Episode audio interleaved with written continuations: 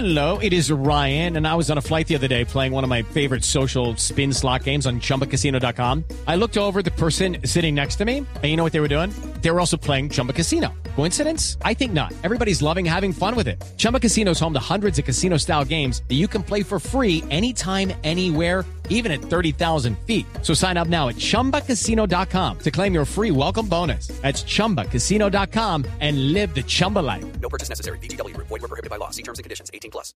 sobre los resultados de las pruebas Saber, que antes se llamaban pruebas ICFES, que vienen disminuyendo, vienen empeorando en Colombia en los últimos siete años y estamos tocando fondo, estamos en la mediocridad total. Promedio sobre 500 puntos, 250. Alcanzamos a estar en 264 y no solo no hemos mejorado, sino que el promedio nacional tiende a, a bajar. Señora ministra de Educación, María Victoria Angulo. Ministra, buenos días. Buenos días, Néstor. Un saludo a usted, a la mesa de trabajo y a todos los oyentes. ¿Qué tan grave, qué tan mal están viendo ustedes los resultados de la prueba Saber, ministra? Mire, Néstor, yo creo que llevamos dos días hablando del tema y hay varios puntos que quisiera poner en contexto a los oyentes.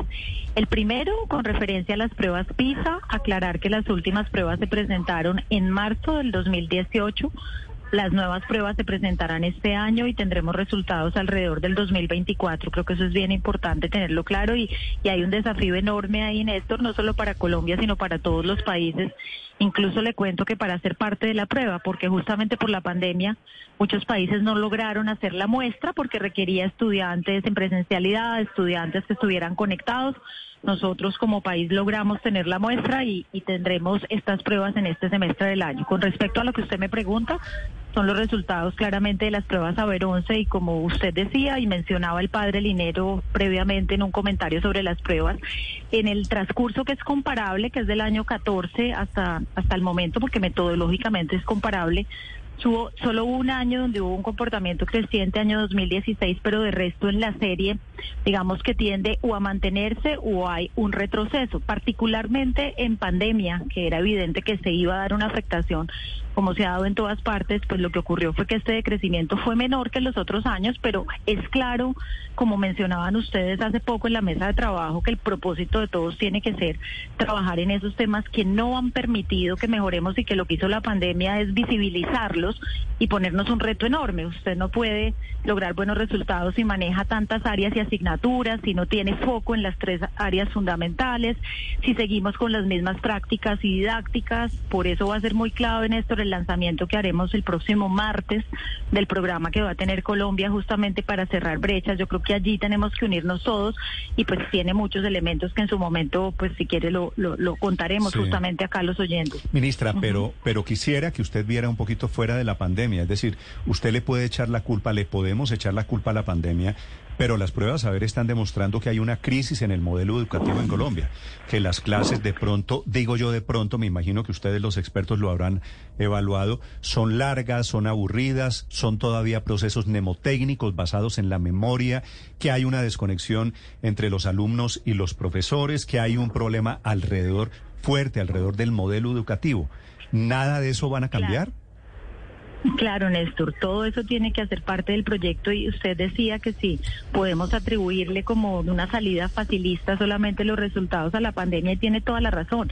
Uno alude que obviamente hay un impacto como en todo el mundo por la pandemia, pero creo que lo más importante es la decisión de cambio que tenemos que tomar por factores que usted menciona, pero los volvemos a traer a, aquí a la conversación. El primero, tener tanta di- diversidad de asignaturas y no tener un foco en áreas fundamentales, tanto eh, matemáticas, lecturas, ciencias y socioemocionales.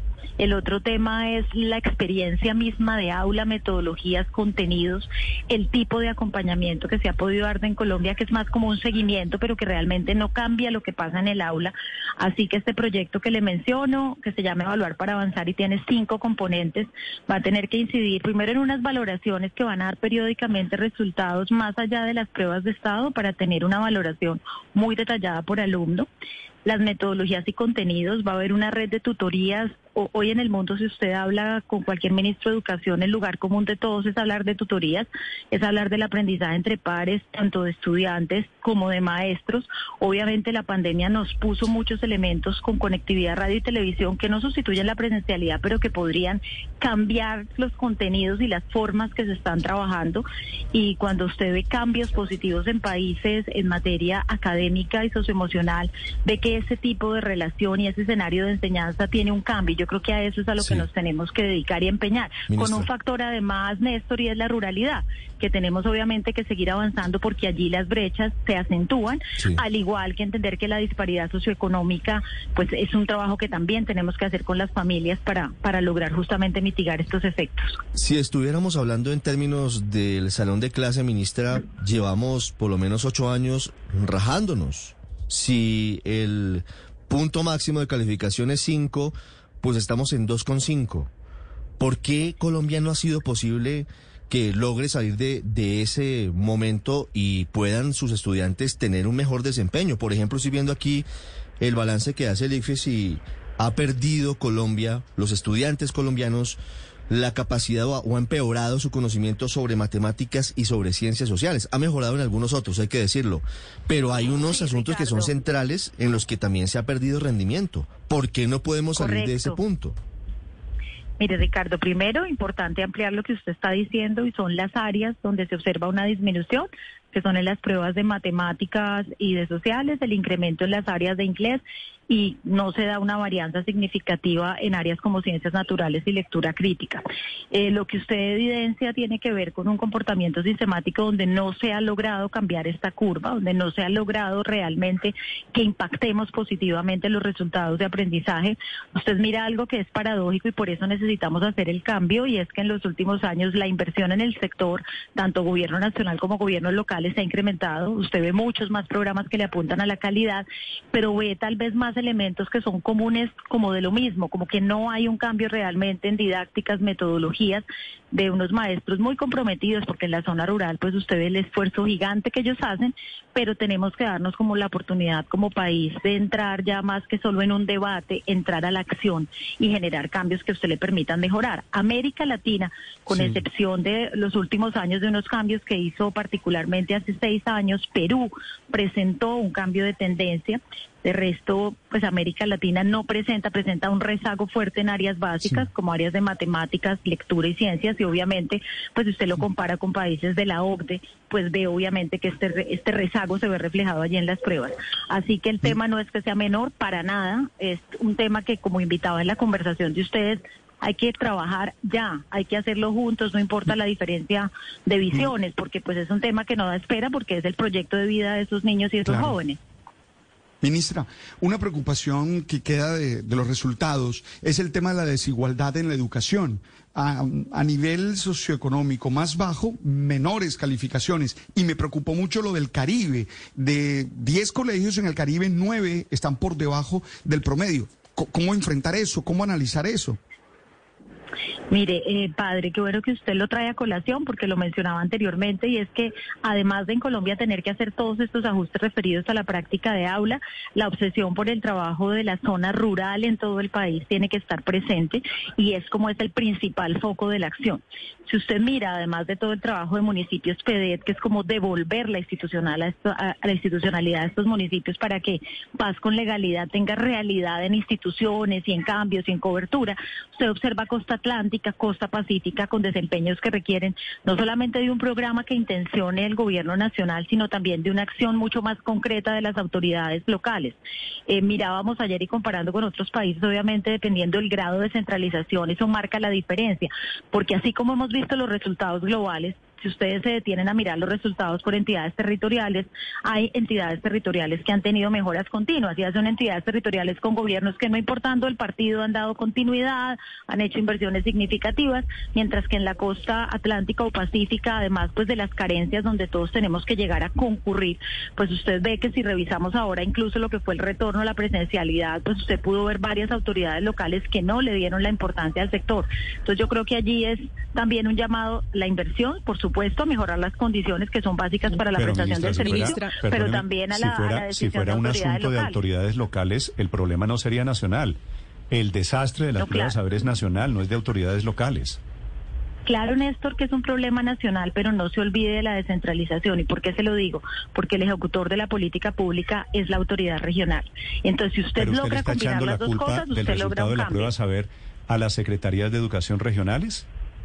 No, Néstor, eso no fue lo que yo dije. Si usted retoma las palabras que le estaba explicando al padre, le mencionaba dos cosas, que claramente como política nacional hay que reforzar las inversiones para mejorar la calidad de la prestación del servicio, costa atlántica, costa pacífica, pero que además de eso, Néstor, solo con eso no se logra mejorar. Necesita uno un compromiso muy fuerte de las autoridades locales en todo lo que Y de compone las la autoridades prestación del nacionales, servicio. ministra. Por supuesto, Néstor, con eso comencé. Esa sumada al esfuerzo de las autoridades locales. Ministra, usted se escucha como un excelente analista, discúlpeme que se lo diga.